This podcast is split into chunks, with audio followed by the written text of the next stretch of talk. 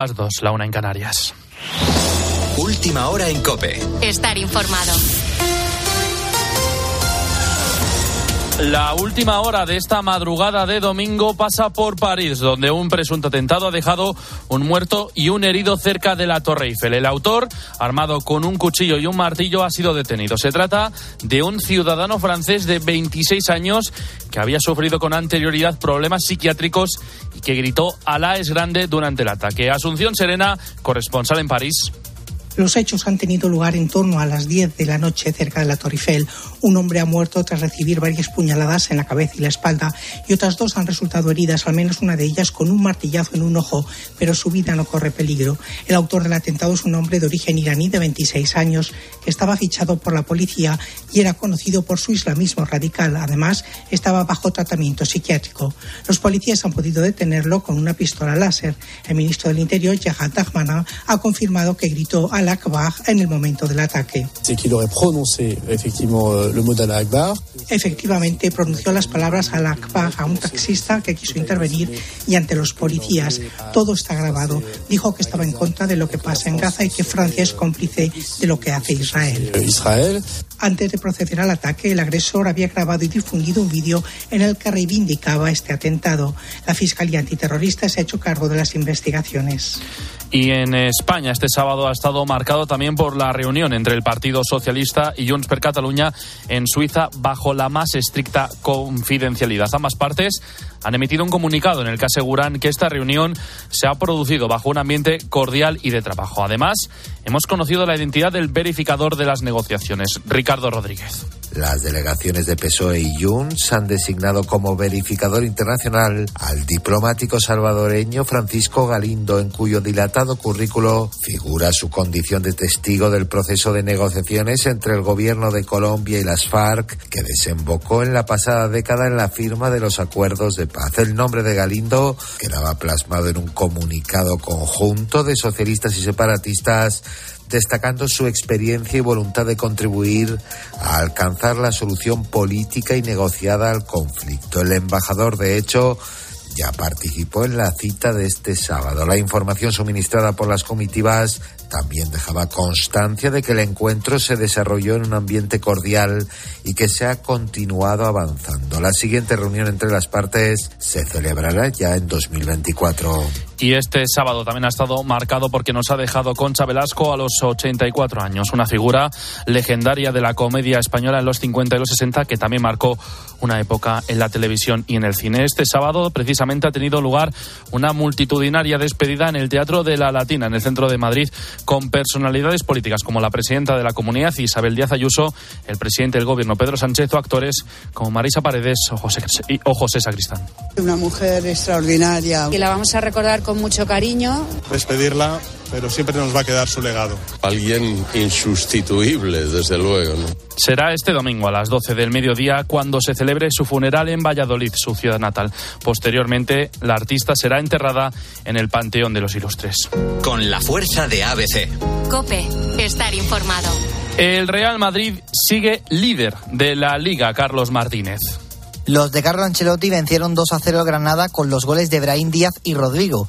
El jugador más destacado fue Tony Cross y esto dice el técnico de él. Único, no falla pases, primero, siempre elige la solución mejor y también es un medio que le gusta, que quiere el balón, no tiene miedo de la presión, él se orienta siempre muy bien, la orientación, el control que tiene, siempre está en una posición correcta cuando recibe el balón. Tony Cross es insustituible también cuando no juega. La selección española ya conoce sus rivales en la Eurocopa. Serán Italia, Croacia y Albania. España debutará el 15 de junio contra Croacia a las 6 de la tarde. Este domingo, tiempo de juego comienza a las 12 de la mañana con cuatro partidos. Mallorca Alavés a las 2 de la tarde, Almería Real Betis a las 4 y cuarto, Sevilla Villarreal a las 6 y media y Barcelona Atlético de Madrid a las 9 de la noche. Y en balonmano, la Guerrera juegan contra Brasil a las 6 de la tarde. Sigues en Cope, continúa la noche de Cope con el Grupo Risa. Cope, estar informado.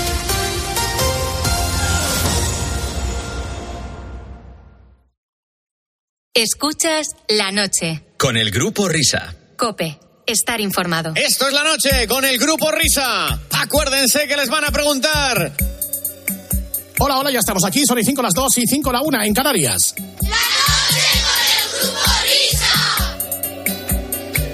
He aquí la segunda hora de transmisión de este espacio radial. A través de todas las emisoras COPE en las primeras horas del tercer día del mes de diciembre. España, buenos días y saludos cordiales. Escucha, escucha, escucha. Si me das a elegir entre tú y la riqueza, con esa grandeza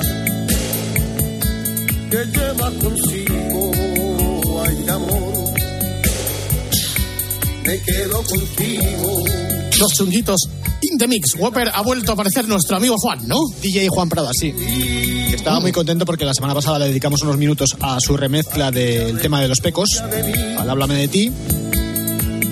Y me han mandado dos cositas, esta es una de ellas, una especie de remezcla de los chunguitos, aunque yo creo que solamente es el, el loop que está sonando abajo.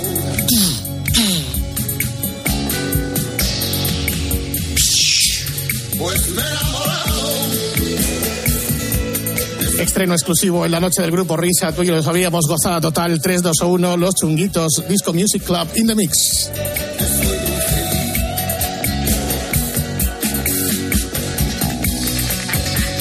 Está muy bien porque de estas cosas lo peor es pasarse. El exceso está mal visto. Pero cuando es una cosa así discretita y muy fina, queda fenomenal. Eh, eh, exacto. Recargar las cosas. Háblame de ti, de la. Oye, pero esta, este arreglo, ahora que se me está ocurriendo, una pinchadita para fin de año tiene, ¿eh? En un momento dado. Sí, sí, sí.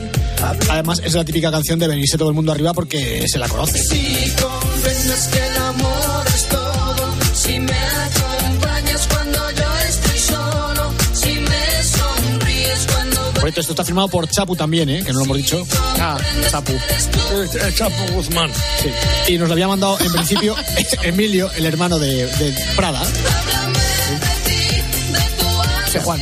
Prada no se ha atrevido a mandar su propio. Tiene que ser el hermano. Sí, sí, así es su hermano, sí.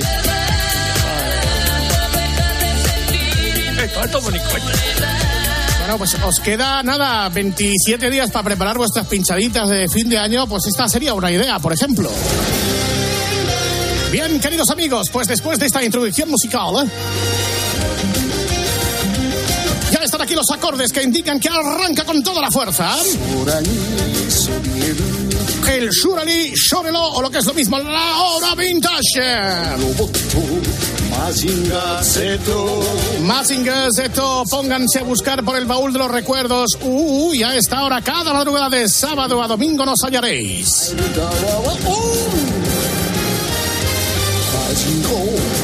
Vamos a saludar desde los estudios de Cope Cataluña, que está emitiendo ahora mismo otro programa, a nuestro amigo José Manuel Ponte. Hola Ponte, buena madrugada, amigo. Buena madrugada. Hola, José. Buenas. ¿Qué tal Listo estás? FM, chicos, chicos. Vamos andando.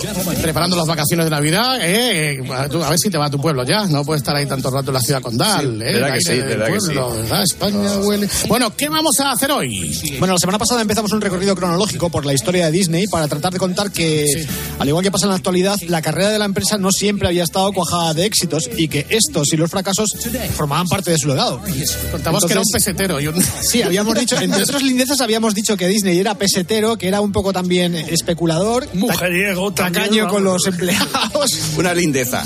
Sí, sí, Indepe, solo- Me- Menos mal que está congelado. Y también dijimos, y esto está documentado, que era racista, ¿no, José Manuel? Bueno, le tachaban de racista. Él no se consideraba racista. Las películas que mencionamos la semana pasada, creo que estaban eh, Peter Pan, La Cenicienta, La Bella Durmiente. Eh, había algunas que habían ido más o menos bien, había otras que sorprendentemente habían sido un fracaso. Por ejemplo, yo me quedé con la idea de que Pinocho fracasó. Pinocho Sí. fracasó. Y está considerado un clásico de Walt Disney. O sea Sí, que- correcto, sí, sí, sí. Está calificada como uno de los tres mejores largometrajes de, de Disney. Blancanieves, Pinocho y Fantasía. Y Fantasía también fracasó. Y es Sí. un clasicazo de toda la vida de Disney. Y, y Pedro Sánchez, que perdió las elecciones, ahí está. O sea que ha habido de todo hasta este momento. Hemos encontrado blues, hemos encontrado éxitos de taquilla. Y habíamos dejado la historia en el momento en que Disney decide abrir un parque temático aprovechando un pequeño receso que se había retirado de la primera línea de, de la empresa eh, que era su negocio principal, hasta ese momento era la, la principal fuente de ingresos de, de Disney, la animación, y entonces eh, habíamos empezado con la inauguración de los parques, que la semana pasada no sé si dijimos que el primer parque había sido en Orlando, y no es así, el primer parque fue en Los Ángeles. En Anaheim. La localización típica de los parques de Disney es o los parques de la costa oeste o los parques de la costa este, luego está el de Tokio y el europeo, ¿no? Si no me equivoco. Correcto, hay otro también, en- me parece que era en Tailandia. Tailandia, pues eso ya ni me suena.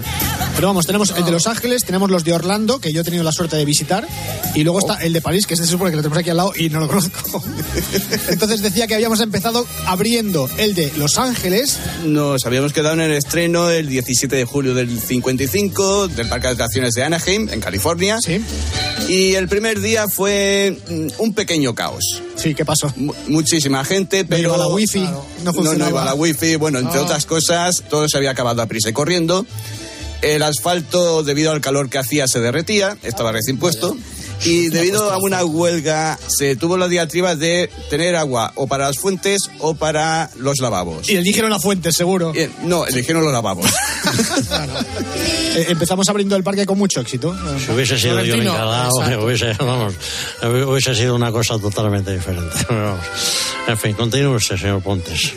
Bueno, también para rematar, eh, una de las secciones del parque tuvo un escape de gas y una atracción tuvo una sobrecarga. Pero bueno. Bueno, fue el primer día. Oye, ¿cuánto costado esta chapuza, tío?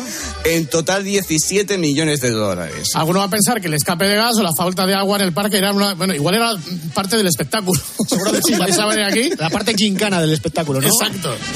Bueno, entonces aquí ya se puede decir que parte de los beneficios de la empresa entraban no solamente por la animación, sino también por los parques temáticos, el merchandising y televisión. ¿Ya estaban haciendo entonces o todavía no? En televisión estaban haciendo desde el año 50. Hizo un especial de Navidad que se, fue todo un éxito y después vendieron una serie de programas que aparte vendían el parque de atracciones. Era como una especie de... Retroalimentación. Eh, Exactamente. De hecho, me parece que Disney se trasladó a uno de los parques allí, en plan Elon Musk, a supervisar las obras y se quedó allí Sí. instalado a vivir.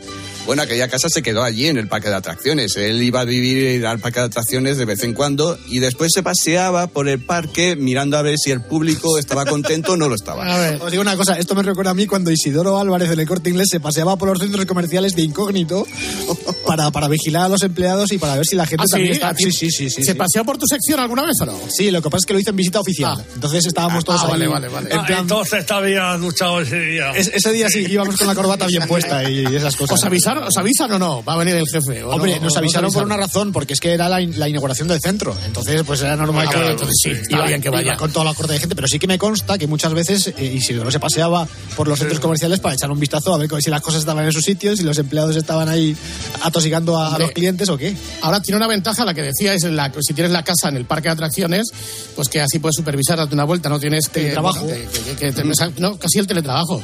Pero chico, tienes la casa en el parque de atracciones, anda, que para echar la siesta, con el ruido que hacen las maquinetas y lo de las chochonas y lo de... Esto pues, no, no sé. Está bien, No está sé yo bien qué decir. Bien traído. Bueno, seguimos avanzando. Suene extravagante, raro y espantoso. Si lo dice con soltura, Bueno, en los años 60 Disney tuvo dos grandes éxitos en el cine. Uno de ellos fue este que estamos escuchando Mary Poppins en el año 64 y un poquito antes, en el año 61, 101 Dálmatas, que según tengo aquí apuntado, estrenaba un proceso de animación que eliminaba el paso de entintado. Claro, por Sí. esto los perros eran mayormente blancos y negros, ¿no? Imagino. Eh, no, no, Ay, porque perros. si os fijáis en la, en la película de 101 Dálmatas, el perfil del dibujo animado no está muy definido. Está como, como Borroso. emborronado. Borroso, Exacto. Lo que se hacía era pasar directamente del dibujo del animador a la máquina. Y entonces a partir de ahí ya se pintaba el dibujo. Ah, las máquinas que, por, por cierto, según me ha comentado Pontes, eran máquinas de Rank Xerox, la, la Sí, marca de las fotocopias. Eh, en un proceso de investigación entre la empresa Ranxeros y el y Iwerks, que recordad, Iwerks eh, fue el creador de Oswald el conejo afortunado y de Mickey Mouse. Fijaos, o sea, eh, si tenemos máquinas eh, fotocopiadoras en las oficinas, es gracias a la investigación que se llevó a cabo en el mundo del cine y de la animación. Esto es como cuando te dicen O sea- que el velcro, por ejemplo, lo inventaron los de la NASA y hoy lo tenemos en todas las zapatillas. Claro, entonces esta era Rank Perrox. El gran... Vale. Solo un poquito. Bueno, al parecer para hacer Mary Poppins eh, a Disney le costó mucho convencer a la autora de los libros, eh, que se habían publicado unos años antes, eh, pero estaba empeñado en hacer este personaje porque le gustaba mucho a las hijas, ¿no? De- del propio Walt. Correcto, eh, tardó 25 años en convencer a la autora. Más que nada porque la autora se empezaba a quedar sin dinero, no escribía nada nuevo. Y le convencieron para que permitiera hacer la película y así pudiera generar unos nuevos beneficios o pudiera vender otra vez el, el libro. O sea, cinco años tardó en convencerla, o sea, fue un flechazo, ¿no? Digamos. 25 años. Para pagar el cine también le valió lo de sacar la película. Y es que cada vez que pienso en Mary Poppins tengo que pensar, eh, automáticamente pensamos todos en, en Julie Andrews, y Julie Andrews en aquella época tuvo dos pelotazos tremendos, que fueron este y Sonrisas y Lágrimas, obviamente. Al año de siguiente. Esta que canta no es Julie Andrews, No, es el doblaje español de la película. es la madre, Sí. es la madre de Manu Chao. ¿Ah, sí? Eso es, Lola ¿En Baldrich. serio? Sí, sí. Lola Baldrich. Bueno, decía lo del pelotazo de esta mujer, pero eh, no dejó de ser también una especie de maldición porque se quedó encasillada en este tipo de papeles y tardó muchísimo tiempo en quitarse el San Benito de, de buenaza madre De santa. cantante santa. ¿Quién, Julie Andrews, Julie dices? Andrews, sí, sí, sí. Tanto es así que en la época en la que estaba casada con, con Blake Edwards, en los años 80, llegó a hacer un desnudo en una película para ver si se quitaba de una Diciendo, muñeca. ya está bien. Sí, sí, sí, sí, sí. Exacto, qué dice, ojalá me pille Tarantino en alguna peli. Ojo, esta mujer está viva todavía, ¿eh? Hay que entrevistarla. Sí, sí, tiene una entrevista.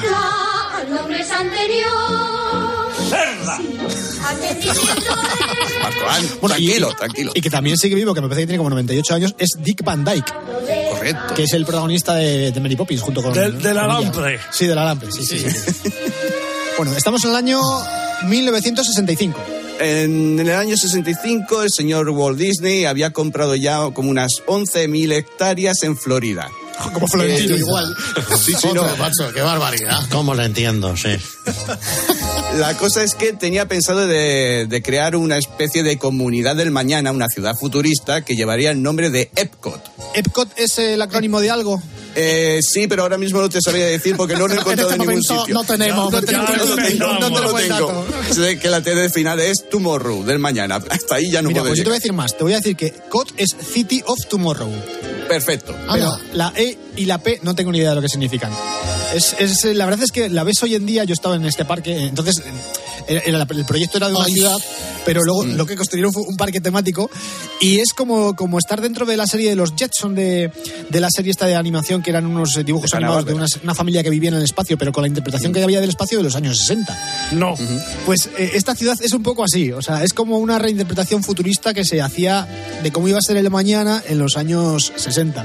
Queda un poco ridículo. Lo que sí que tienes es una parte dedicada, una microparte dedicada a cada uno de los países. En la parte de España, pues tiene todos los topicazos españoles Sí. en, en tres metros y medio. ¿Sale el caudillo? que yo recuerde, no. Bueno, total, que más, lo más interesante de Epcot, o por lo menos lo que más colas eh, tenía cuando yo la visité hace unos años, es una esfera gigante eh, que está patrocinada por la compañía de teléfonos ATT y que dentro pues hay una especie de montaña rusa que va muy, muy despacito, eh, haciéndote pasar por todas las edades del hombre. Es muy vintage. Eh, lo que quería Disney con Epcot, aparte de inaugurar ese, ese segundo parque, era que toda la infraestructura de la compañía se instalase allí en lo que iba a ser la ciudad del, del mañana. O sea, estaba aquí ejerciendo un poco de Silicon Valley. Lo que se llama el, cuartel, general, ¿no? Sí, sí, más o menos. Ahí estamos. Incluso tenía pensado de trasladarse allá a vivir también.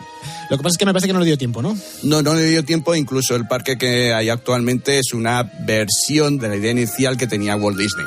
Porque Walt Disney falleció a causa de un cáncer de pulmón un año después de empezar a construirse el Sí. parque, me parece, más o menos. O sea que ni siquiera, el pobre ni siquiera llegó a verlo medio acabado. fin. No. ¿Cómo se quedó la compañía después del fallecimiento de Disney? Pues con la idea de mm, qué vamos a hacer ahora. Porque Disney, a pesar de no ser el director, el no ser el presidente de la compañía, era el alma mater de, de todo. Eh, económico en cuestión de películas, el- a la muerte de Disney, la primera que se estrenó fue El libro de la selva.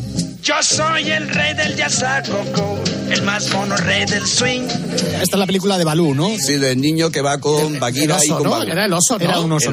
Había un mono también pequeño, más pequeño que el oso. A No, medio. no, no, era, era un gorila, era un gorila. vale. No sé cómo tú. Eso está bien clarificar porque ni siquiera yo me entero de lo que es. No, había el tigre de Bengala Bagheera.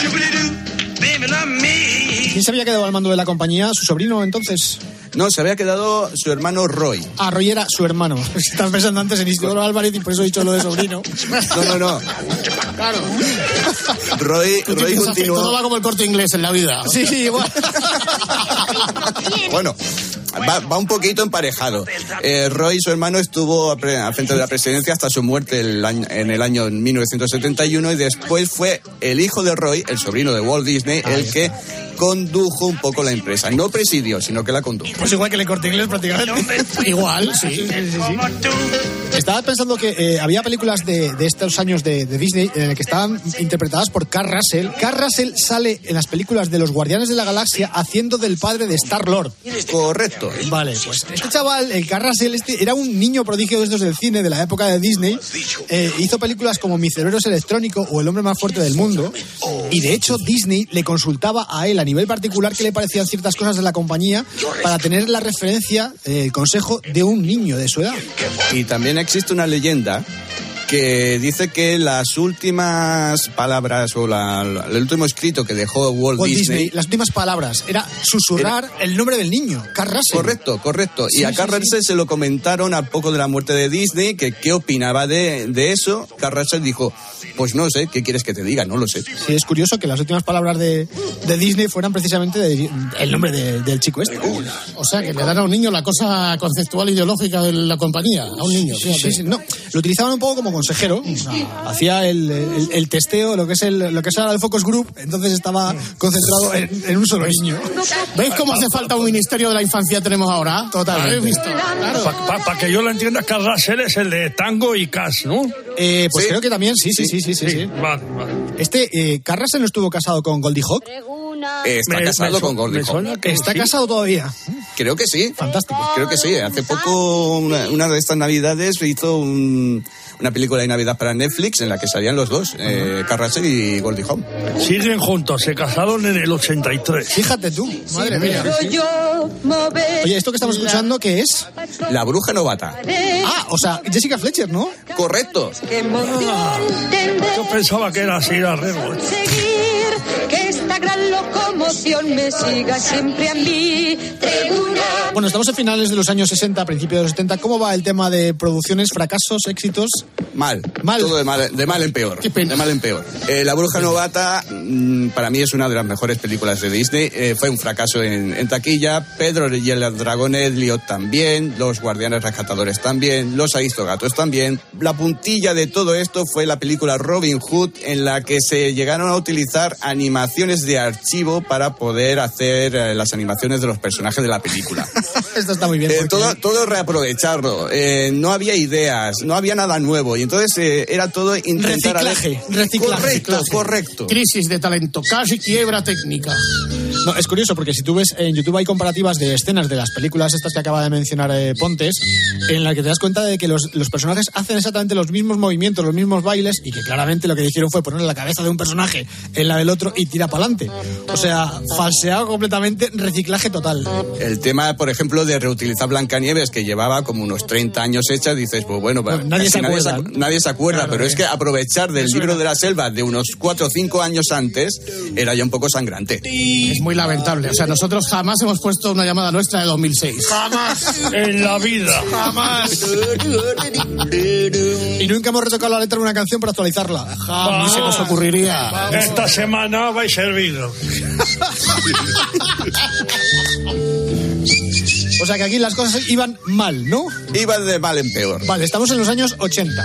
Correcto. El grupo de animadores que existe en ese momento se van de la empresa. Ah, qué bien. De- de los socialistas, sí, sí.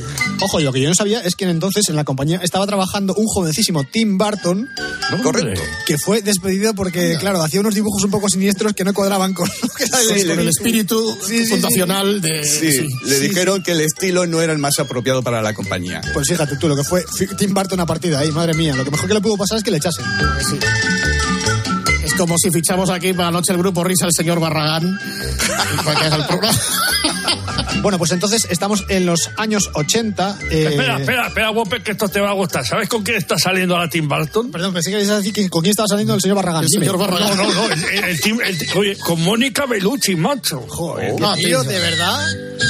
Hay que hacerse director de cine, ¿eh? Es que trabajamos demasiado. Estamos muchas horas aquí dentro, tío. O sea, Demasiadas. ¿ves? La gente se sabe buscar la vida. por ahí. Es curioso porque en los años 80 eh, Disney iba relativamente mal y sin embargo fue el boom del formato VHS, que es cuando se empezaron a reeditar todas las películas y la gente no solamente podía alquilarlas, sino que también podía comprarlas y eso era una vía de negocio estupenda para la compañía. Y empezaron a publicar primero las películas que no tuvieron un gran éxito, como Dumbo y Alicia en el País de las Maravillas. Y seguro que vendieron más en VHS que lo que recaudaron en Sí, su... sí, no, no, no. Cualquier clásico de Disney ya se vendía. además, a, principios de los 80, que lo contó el otro día en el partidazo, era el negocio que tenía Enrique Cerezo, un videoclub. Es cierto, es verdad, es verdad. Sí, sí, sí. Y se, y se empezó a hinchar ahí a alquilar y a vender películas. De hecho, eh, tengo que comentaros que hay películas de, de Disney, eh, quizá no de principios de los 80, pero sí de los años 90, que están editadas en VHS, que si encuentras el VHS precintado en tu casa por la razón que sea y lo pones a la venta, te pueden dar auténticas fortunas por ella.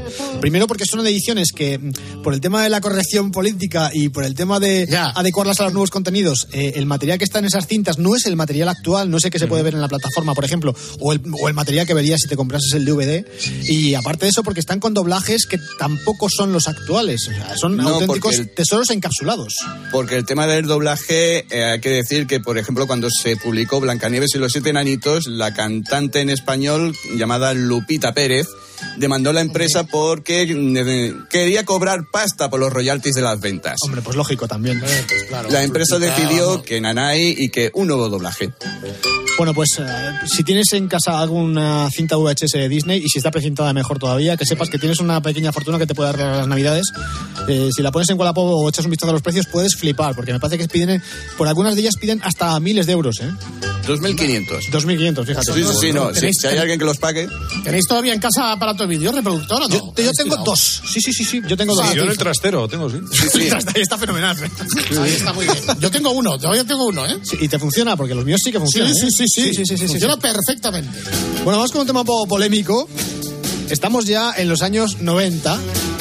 Eh, en el año 1983, eh, Disney, eh, para su público más adulto y como otra vía de negocio, pues había decidido abrir una productora, no sé si llamar productora o distribuidora. No, más bien distribuidora, porque era más bien una marca. No, no tenía ni la entidad de, de- de productora ni de distribuidora. Yo no sé si os acordáis cuando veis alguna película que al principio pone Touchstone Pictures. Sí. Bueno, pues esa compañía es de Disney. Y tuvo unos cuantos éxitos bastante delicados desde el punto de vista de la polémica, como por ejemplo en el año 84 Splash, que es la película de Tom Hanks y Daryl Hannah, que en su momento digo polémica porque se veían unos pocos desnudos de Daryl Hannah. Que salía medio Trasero, pelota, trasero, la pobre. Se, le veía, se le veía el trasero eh, mayormente, porque luego Sí. lo- el tema de los pechos y tal, yo creo que en, en la película, y recuerdo haberla visto en televisión en su momento, no se le veía absolutamente nada, o sea, era una, una cosa muy exagerada porque estaba como muy de lejos y no se podía distinguir. Pero claro, estamos hablando de una compañía que depende de Disney y este tipo de contenidos en, en una compañía que depende de Disney, pues era un tema complicado. Eh, pues no fue la primera ni la última.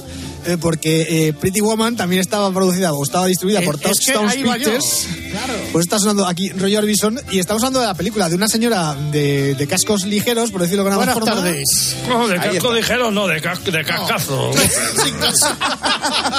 ¿Eh? Yo me Empiezas enseñando el culo y al final te detienen el 13 de junio de 2006. Estoy viendo aquí.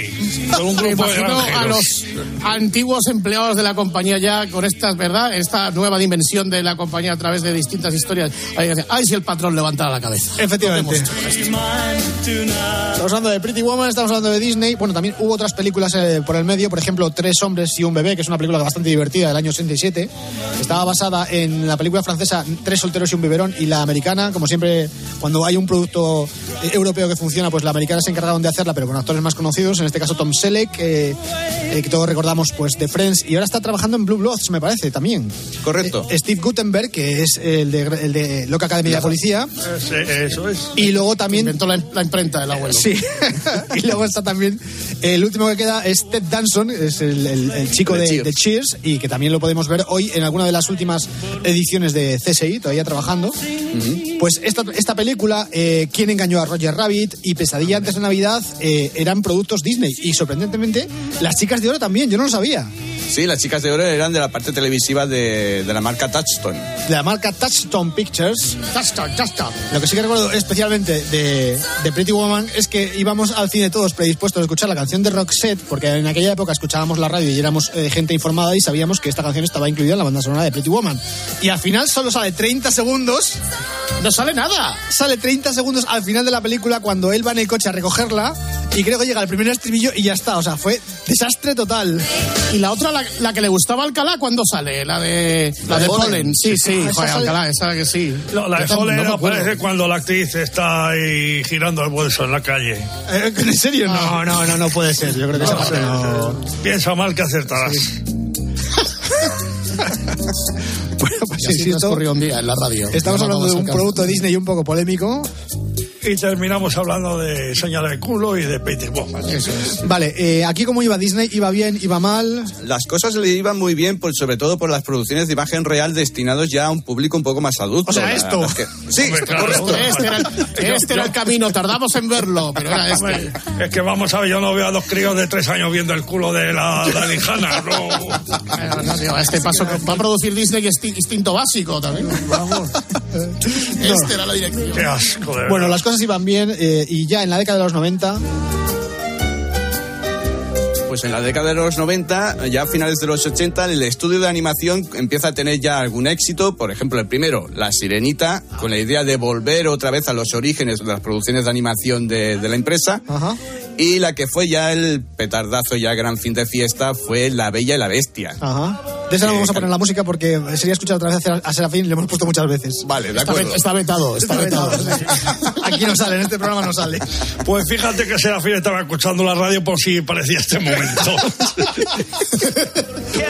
Pues en el año 91 Pixar entra dentro del conglomerado de, de Disney con una serie de acuerdos para realizar tres largometrajes. El primero iba a ser Toy Story que se estrenó en el año 95. Eh, hay que decir que Toy Story casi no se estrena, ¿eh? Porque Casi. Ah, esta ¿Lo- película, esta película es una de las primeras películas de animación completamente hecha con, con ordenadores, unas máquinas de Silicon Graphics, y se dio la circunstancia de que, pues lo que nos ha pasado a todos alguna vez, el, el disco duro petó. Estamos hablando sí. De, que, de que, claro, las máquinas en los años 90 no eran ni la mitad de fiables que son ahora, pero claro, lo de las copias de seguridad tampoco era una cosa que se estirase demasiado. Por un error en- al- a la hora de hacer una copia de seguridad, borraron la copia de seguridad y borraron el original. Y la película la daban por perdida hasta que uno de las empleadas se acordó que se había llevado una copia para trabajar en su casa. Entonces se fueron corriendo a casa de la empleada a recoger con unas medidas de seguridad tremendas, o sea, llevando el ordenador entre algodones. Eh, para que no sufriese ningún daño de, de vuelta al estudio, para poder recuperar la película que si no llegase por esa copia de seguridad no hubiese visto la luz. A nosotros no nos ha petado nunca ningún disco, o sea, no entiendo cómo pueden pasar Que va, cosas. sobre todo a mí, sí. Vamos, ya te digo, gato. Yo conozco de otros que han intentado recuperar archivos, ¿verdad? Y todos saben de qué era lo que lo intentaron hacer a martillazos.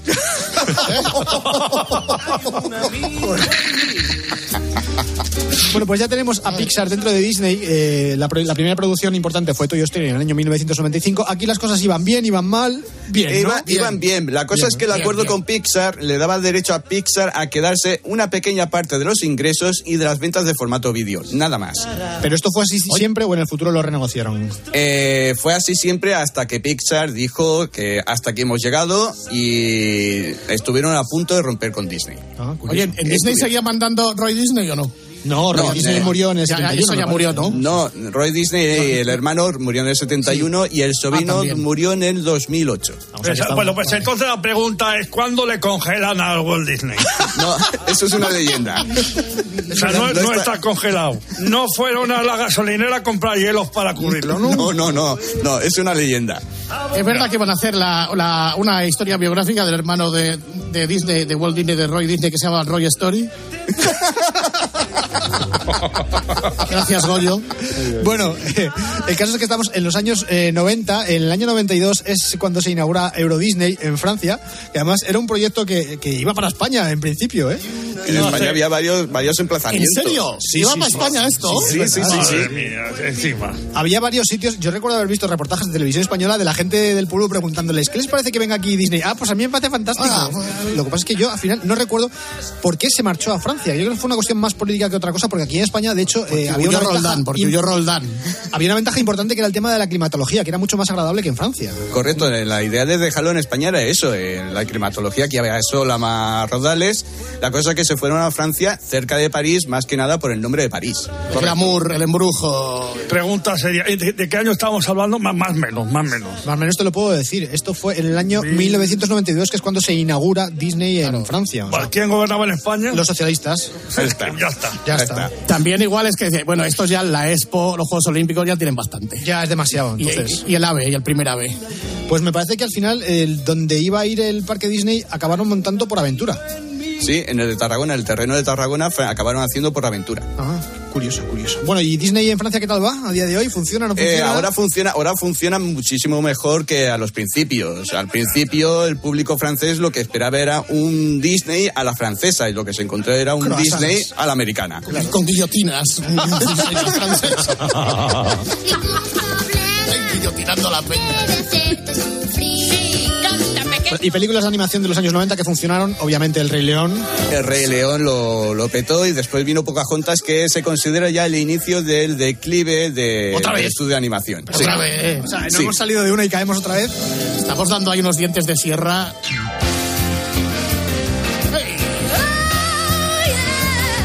¿Y esto que estamos escuchando qué es? Hércules. Ah, Hércules. ¿Y esta qué tal funcionó? ¿Bien, mal, regular? Esta funcionó medio bien, pero entraba dentro del declive de la compañía. Se había estrenado antes el jorobado en Notre Dame y tampoco es que funcionara muy, muy del todo bien. Bueno, dentro del conglomerado de empresas de Disney hemos hablado ya de Touchstone Pictures, hemos hablado de los parques, hemos hablado de Pixar, reciente adquisición en los 90, pero en el año 93 Disney salió otra vez con la cartera al mercado y se llevó a casa una cosa que se llama Miramax, que era Miramax. Correcto. Correcto, era la productora de los hermanos Bernstein. Me parece que ibas a decir de los hermanos Max. Y una gran radio, señores. Y una gran radio, Luis, Radio de Barcelona. sí, señor. Qué conglomerado de empresas, ¿eh? Ni, ni Ruiz Mateos en aquella época. ¿Cuántas- Imagínate que se las quitan, ¿eh? Exacto. La que Quiero se- el juicio justo de Disney. La que se hubiera montado. Bueno, pues si hablábamos de polémica de las empresas de Disney que se dedicaban a hacer películas un poco cuestionables, como estábamos diciendo antes de Pretty Woman, Miramax es la responsable de De Bueno. Pulp Fiction. Pulp Fiction. Esta pues, familiar de Navidad. Exacto. Eh, Están podridos, eh. De dinero, desde luego, ¿eh? No es la peor, ¿eh? Porque también son los responsables de Trainspotting, Oh, oh. ¡Oh, maravilla! la película familiar, grandes Totalmente. valores, droga. Exactamente. Y luego cosas más, todos los valores. cosas más suaves, como por ejemplo el indomable Will Hunting. La naranja mecánica no es de Walt Disney. No, no, es de Warner. Sí, sí, claro. Eso es lo que tú te Y la, crees. y la matanza de Texas también. Pasa a la siguiente canción, venga, va.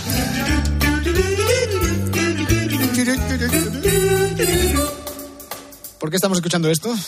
Porque pertenece a lo- al show de los teleñecos. Más compras. Más compras, más Oye, compras. Esta, pero esta no- canción era Echenique, era lo cuando cantabais vosotros. Galapagar. Galapagar. Nos vamos a Galapagar. Escuchar la letra, las letras. es- de una profundidad. Bueno, bueno. La cosa es que aquí no era compra, sino era más bien venta. Jim Henson vendía. Vendía, o sea, salió al mercado a ver quién me compra, ¿no? Sí, sí, Jim Henson ¿Se puso a tiro? eh, se puso a tiro más que nada porque Jim Henson estaba Mayor. una enfermedad. Estaba mayormente enfermo. También. Correcto. y entonces vendía. Y el, su predilección era vendérselo a Disney. Ah, O sea, que ya lo tenía también enfilado. Estaban ahí. Ojo, que Jim Henson es el responsable de los teleñecos, pero también de los Fraggle.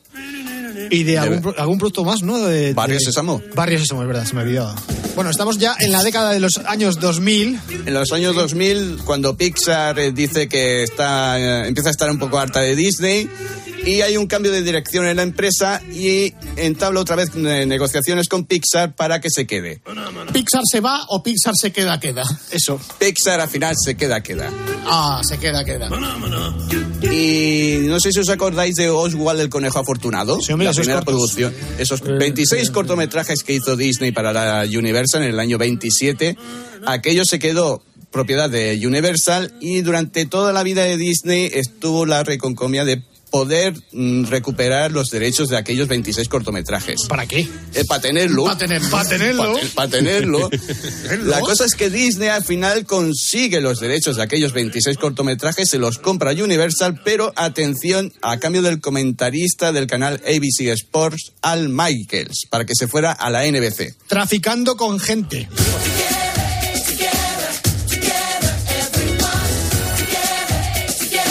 Hay una cosa que no hemos comentado y es que existía entonces desde el año 1983 un canal de televisión que se llama Disney, Disney Channel. Channel. Del Disney Channel han salido grandísimas estrellas como por ejemplo Justin Timberlake, eh, Cristina Aguilera, Britney Spears. Zac Efron, Vanessa Hudgens. Sí, estás hablando de la gente de High School Musical, me parece, y de Rock Correcto. Camp también. Sí. Bueno, pues este canal que funcionaba desde el año 83, eh, supongo que también sería una fuente de ingresos importante para, para la compañía y no lo hemos mencionado. Eh, se dedicaban a hacer una serie de producciones y en este caso en la, en la década de la primera década de los 2000 eh, sacó la primera franquicia de musicales que se llamó High School Musical. A esta también se le añadió Camp Rock que en la que estaban los Jonas Brothers. Pero es que en el año 2006 otra de las grandes producciones y pelotazos de Disney fue esto.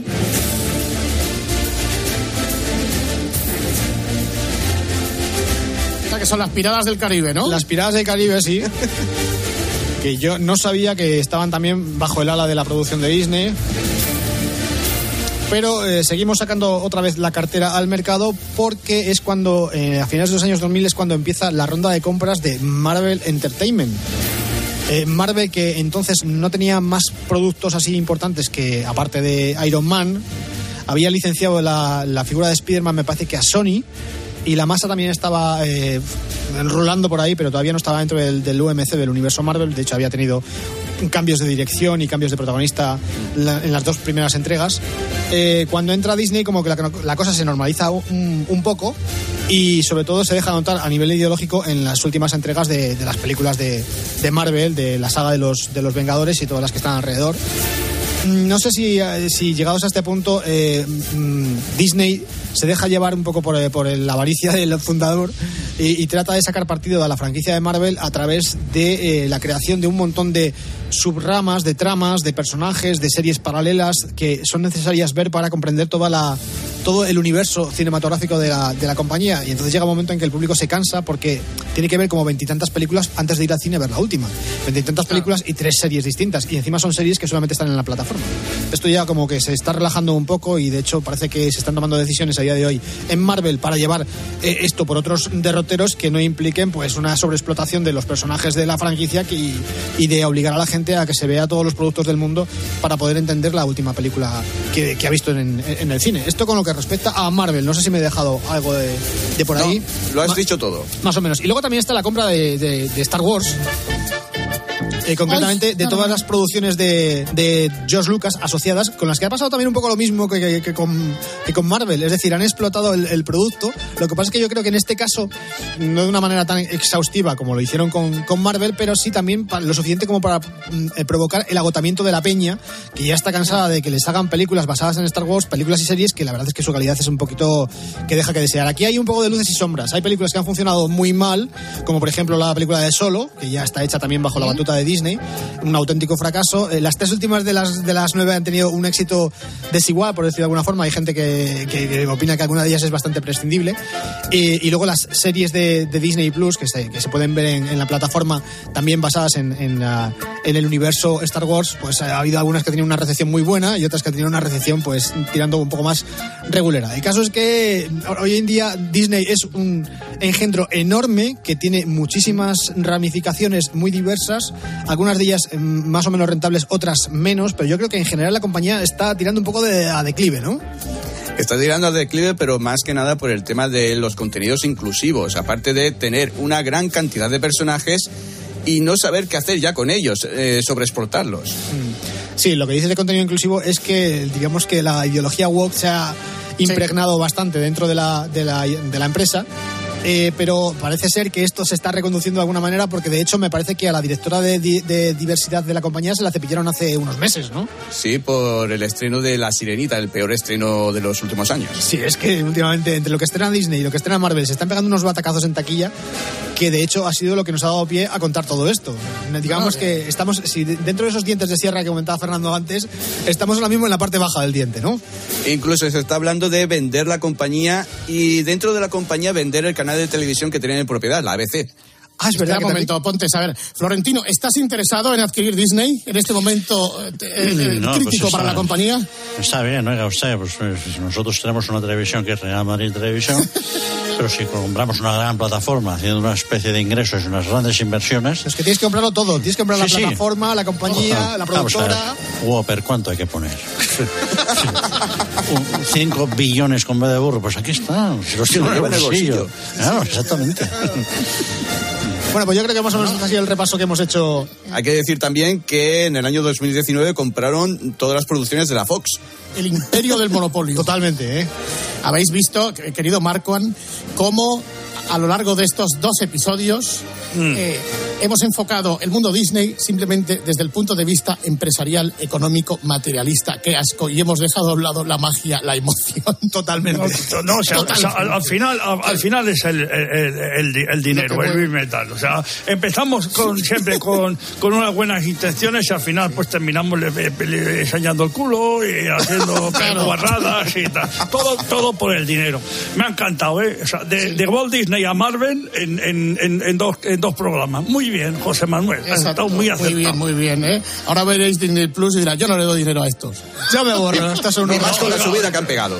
Te voy a decir una cosa, algún otro ya. eh, Ya viernes por la noche, voy a meterme en Disney Plus, a ver. A ver qué me encuentro, ¿no? A ver qué me encuentro. Sí, sí, sí. Bueno, Pontes, que lo pases bien esta semana, ¿eh? Igualmente. Un abrazo. Un brazo. Muchas gracias, amigo. A vosotros, a vosotros. Adiós, hijo.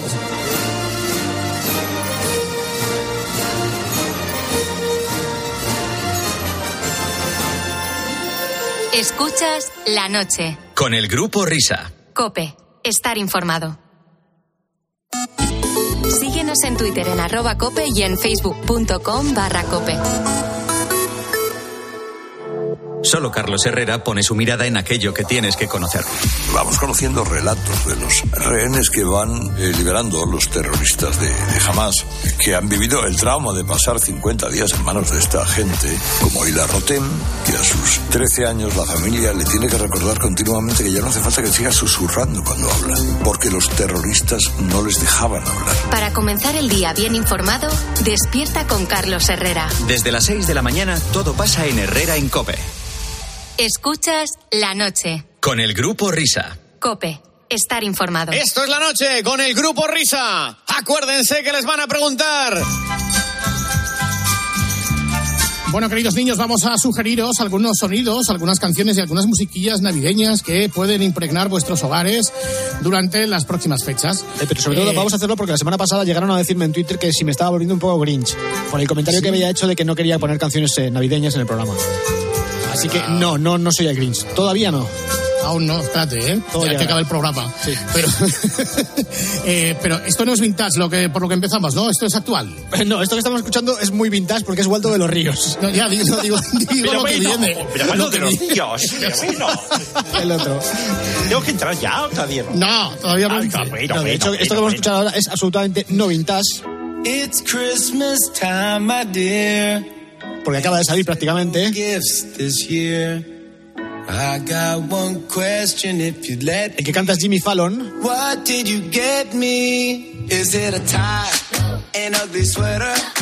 Y la de los coros por detrás es Megan Trainor. Sí, se, se le ve a la legua, es el Ya estilo ves. trainer. ¿no? La canción es de Megan, además. Now, baby,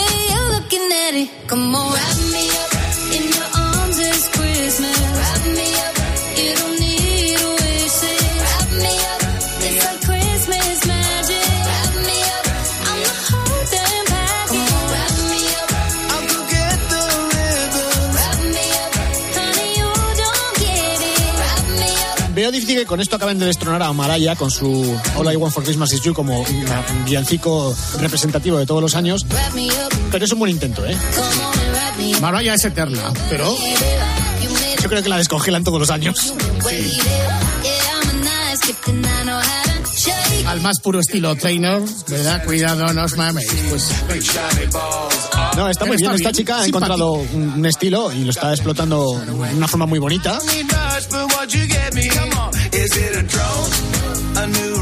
Ha sido mamá otra vez hace poquito. Pues enhorabuena. Recordemos que está casada con el niño de los Spy Kids. Y la verdad es que hace una pareja divina.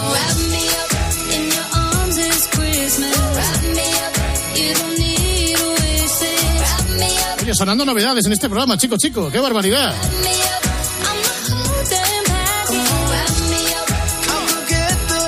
Bueno, y hablando de novedades, eh, entonces en España ha habido respuesta, ¿no? Sí, inmediata, nos ha hecho esperar. Este villancico tiene aproximadamente como 10 días, una cosa así. Y en ese intervalo de tiempo le ha faltado, eh, pues eso, tiempo a Leticia Sabater para sacar el suyo. Por favor. Te mi corazón y cuando me desperté rompiste mi adiós. Esta. El vídeo, como siempre, es absolutamente lamentable. o sea, da mucho asquete.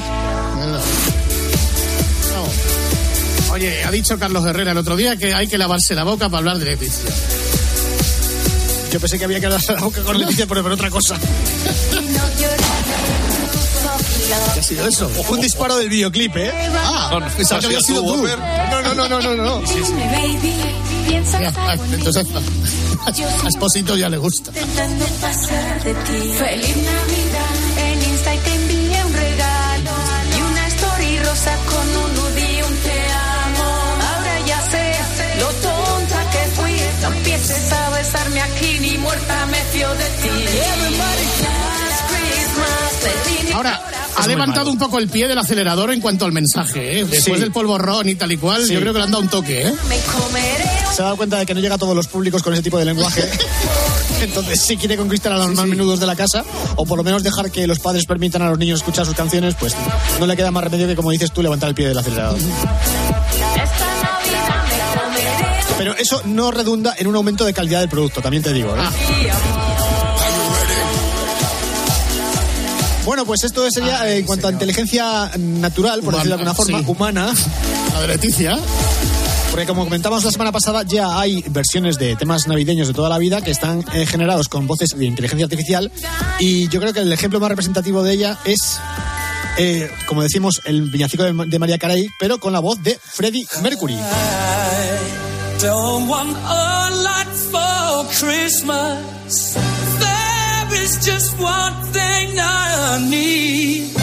I don't care about the presents Christmas tree. I just want you for my own, more than you could ever know. Make my wish come true.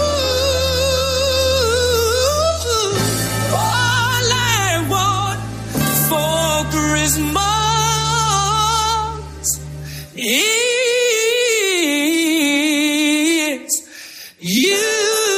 que esto es uno de los pocos casos en los que no tienes que explicar que la voz de Freddie Mercury es sintética. Yeah. Que claro. I don't want a lot for Christmas. ¿Qué estará pensando Freddie Mercury en la eternidad? Ya, ya la podía haber grabado yo, que la otra Tatia se ha forrado con esto.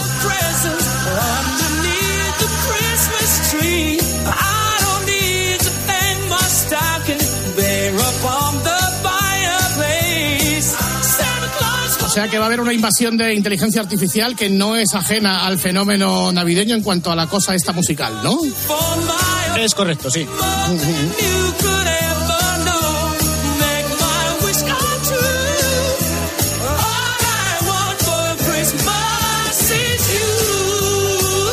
Todas formas, lo bueno que tiene esta invasión que dices tú, Fernando, es que nos va a dejar joyitas que de otra forma sería imposible de escuchar, como por ejemplo eh, poner a una canción de Michael Bublé la voz de Frank Sinatra. It's beginning to look a lot like Christmas. Everywhere you go, take a look at the five and ten. It's glistening once again with candy canes in silver lanes that glow. It's beginning to look a lot like Christmas. Toys in every store. But the prettiest sight to see is the holly that will be on your. A mí este uso de la inteligencia artificial me parece maravilloso. Está muy bien. Esto es como cuando lo de Natalie Cole con su padre, pero llevado a otro nivel. Dolls that'll talk and we'll go for a walk is the hope of Janice and Jen. Y como nosotros no nos queríamos quedar eh, atrás con el uso de la inteligencia artificial para generar villancicos, O sea, hay reacción en España. hay reacción en España, sí. Todas las voces del villancico son completamente falsas, Paco, incluida esta. Con mi burrito sabanero voy camino de Belén. Con mi burrito sabanero voy camino de Belén. Si me ven, si me ven, voy camino de Belén. Si me ven, si me ven, voy camino de Belén. Con mi burrito sabanero voy camino de Belén. Niño, niño, niño, niño, niño, niño de Belén. En Belén, en Belén, voy camino de Belén. Niño, ven, niño, ven, gol del bicho de Belén. El lucerito mañanero ilumina mi sendero. Miguelito mañanero ilumina mi sendero. Si me ven, si me ven, qué bonito es mi Belén. Vamos monstruos, vamos niños y que venga ya el papel. Con mi burrito sabanero voy camino de Belén. Viva el choro, viva Coque y don Luis Aragonés. De Belén, de Belén, voy camino de Belén. Yo seré, yo seré el taruguito de Belén. El lucerito mañanero ilumina mi sendero. Viva Lino, viva Whistle y viva Enrique Cerezo. Si me ven, si me ven, Miguel Ángel de Belén. Nerviositos, taruguitos, Simeone, olé, olé. Soy Miguelito Sabanero y voy camino de Belén. Siempre el once de Carleto yo primero te daré. De Belén, de Belén, entre la mula y el buey. De Belén, de Belén, Kilian, Kilian, Mbappé. Cuando con Paco me conecto me pongo súper contento. A De La Fuente yo le adoro y a Ancelotti yo le quiero. A Belén, a Belén, con Manolo viajaré. Dime niño de quién eres todo vestidito de blanco. Oye, pues, a ver, es esto, ¿eh? no es lo de cosa. Sinatra y Buller, es mejor. Es impresionante. No sabes por el, el peso que le has quitado a Evia, que no tendrá que organizar el villancico de... Es que es lo que me han dicho, ¿eh? que lo van a dejar así. ¿eh? Este año pasan de grabarlo.